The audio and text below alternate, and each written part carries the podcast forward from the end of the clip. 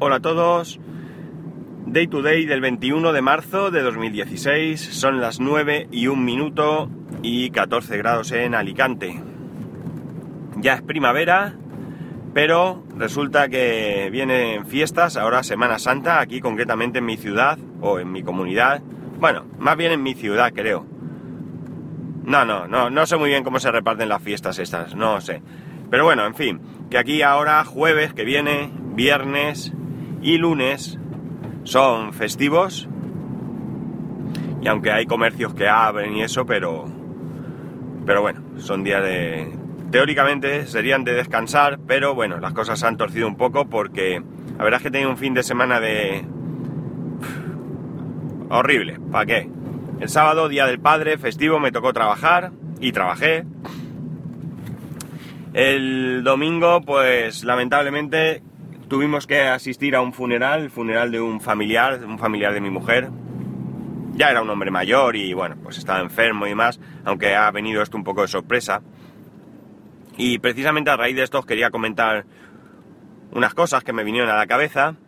Pero luego por la noche, pues mira, mi padre ha estado enfermo y ya pues le dio un bajón y, y bueno, pues hemos tenido que pasar la noche en urgencias, ahora está ingresado. No está, no está mal, vamos, ha sido un, un pequeño revés, pero bueno, creo que, en breve se va a poner bien y que lo tendremos dando guerra por casa. Mi padre, bueno, tiene 82 años, pero hasta ahora ha sido el hombre autónomo. Él se ha apañado, aunque mi hermano vive con él y, y además hay una persona, un familiar que también va a echar una mano. Pero bueno, él se levanta, él solo, él se asea, él se afeita, él... Vamos, todo lo normal. Pero bueno, no es de esto que, que, quería hablar. Solamente para que veáis que aquí estoy sin dormir prácticamente. Y... Y voy a trabajar. Ahora pediré permiso en, en el trabajo porque me gustaría medio, media mañana acercarme al hospital. Ahora hay una persona también allí con él, no está solo pero me gustaría acercarme pues para ver los médicos que dicen y demás. Bueno, que no es por aquí por lo que quería hablar. Os quería hablar porque llama la atención que, en pleno siglo XXI pues todavía haya esas diferencias tan grandes entre unos lugares y otros. Y con esto no me refiero a unos países eh, alejados de otros o incluso aunque estén cercanos, ni tampoco me refiero a diferentes continentes, no, no, no hablo de algo más cercano, hablo de, de pueblos o ciudades que están muy cerca. En el caso de este, de este, de este funeral que tuvimos que, asistir, pues, perdón, eh, es en un, fue en un pueblo, un pueblo pequeño, bastante pequeñito, que está, pues yo diría que a unos 50, 60 kilómetros máximo no sé muy bien ahora. Se va por autopista, aunque luego pues hay que salirse a una carretera y bueno, pues a lo mejor está pues, a 8 o 10 kilómetros de la, de la salida a la autopista, pero bueno, pegado realmente. Quiero decir que, que no es un pueblo de montaña aislado donde, donde no hay contacto con, con ciudades ni nada de esto. Y resulta curioso, como digo, porque hay mmm, diferentes costumbres. Eh, por simplificar, pues aquí en Alicante, que es una ciudad, es la capital de la provincia, pues cuando alguien fallece, lo normal es que a esta persona se le lleva al tanatorio. Eh, no se puede enterrar a una persona hasta pasar 24 horas por ley, salvo, salvo el caso de que esa persona fallezca de repente, sin, sin, ¿cómo se dice esto? Sin antecedentes de ningún tipo de enfermedad en cuyo caso pues se hace una, una, autopsia y al hacer autopsia pues curiosamente sí, sí que puedes enterrar eh, inmediatamente. Es decir, si alguien fallece por la tarde, pues es evidente que hasta el día siguiente por la tarde, 24 horas, no podías enterrarlo. Pero sí, como digo, hay, sé que es un poco escabroso todo esto, pero quiero que, que para quien no lo conozca, pues que tenga un poco de antecedentes sobre el caso. Pues como digo, se hace la autopsia esa, esa misma tarde-noche y al día siguiente por la mañana pues ya se puede producir el, el funeral y el enterramiento, por tanto. Eh, una vez en el tanatorio, pues bueno, pues está allí en una sala, supongo que todo el mundo lo conocerá, así que mmm, no voy a descubrir nada nuevo. La verdad es que hay todo un negocio millonario montado al, alrededor de, la muerte. Es eh, muy curioso. Eh, hay una multitud de servicios que os sorprenderían. Y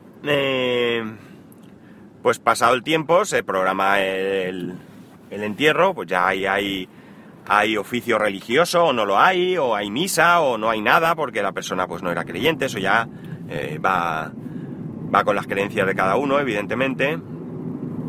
Y ya pues allí normalmente por el tanatorio pues suele pasar un montón de personas, conocidos, al funeral en sí, a la misa o lo que sea, pues ya suele ir un menor número de gente, ya más allegados y por supuesto lo que es ya el cementerio, pues va la gente muy, muy, muy, muy allegada, muy allegada ya sea del fallecido o incluso de, la familia y demás. Y esto pues termina.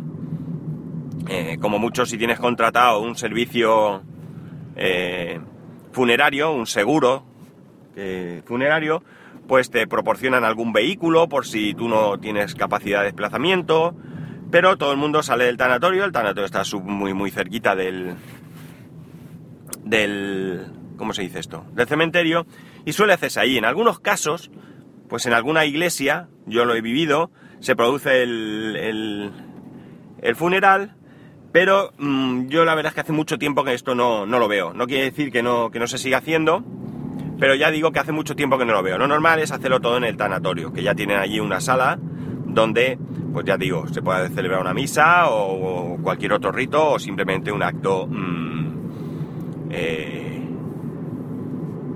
pues eh, no religioso, vamos. Y se acabó, se acabó lo que se daba. No hay mucho más. Pues bien, en los pueblos, como digo, cambia. Y en este pueblo en concreto hay varias cosas que llaman la atención.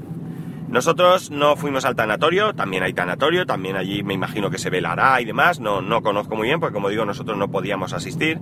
Nosotros ya fuimos directamente al, funeral y cosas que se producen son, por ejemplo, bueno, lo normal, lo normal toda la vida era que al final pues los familiares se ponen allí cerca, o pues bien del altar o donde sea, y el resto de, la gente pues pasa a dar el pésame. Eso ya tampoco se suele ver. Normalmente la gente no tiene muchas ganas, es un poco absurdo. Tú cuando llega alguien allí te saluda, pues ya te da el pésame y se acabó. Lo demás es. ha quedado en el olvido en las ciudades. Pero como digo, los pueblos no. Allí llegó el coche fúnebre, eh, se eh, entró en la iglesia y hicieron el funeral. No vi entero el funeral eh, porque, porque iba con mi hijo pequeño, que, que como es muy inquieto y muy curioso, pues cuando le explicamos que por la tarde mi, mi mujer, perdón, iba a ir a, a, esto, pues él se interesó, preguntó y quiso ir y luego pues durante todo el, aquello fue preguntando cosas y demás hasta que, como digo ya, dentro de la iglesia pues ya se aburrió y quiso salir a la calle, ya me salí yo con él, puesto que como era familiar de mi mujer pues me pareció más, más correcto que fuera yo el que, el que me saliera de allí. Como digo, eh, terminó el funeral y en ese caso una de las cosas que vimos fue que el coche fúnebre estaba aparcado un tanto alejado del, de la puerta de la iglesia. Mi hijo preguntó que por qué había aparcado allí y no más cerca y yo pues la verdad es que no le supe responder.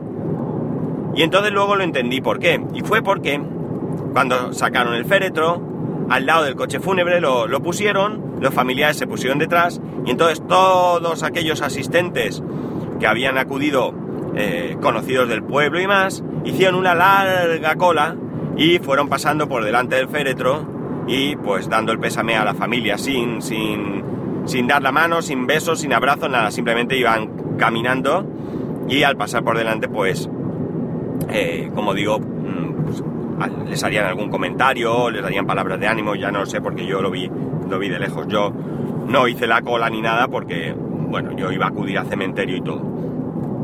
Una vez que termina, eh, nada, el coche va hacia el cementerio, el cementerio no estaba muy lejos, pero sí había un paseito y aquí viene la segunda parte curiosa.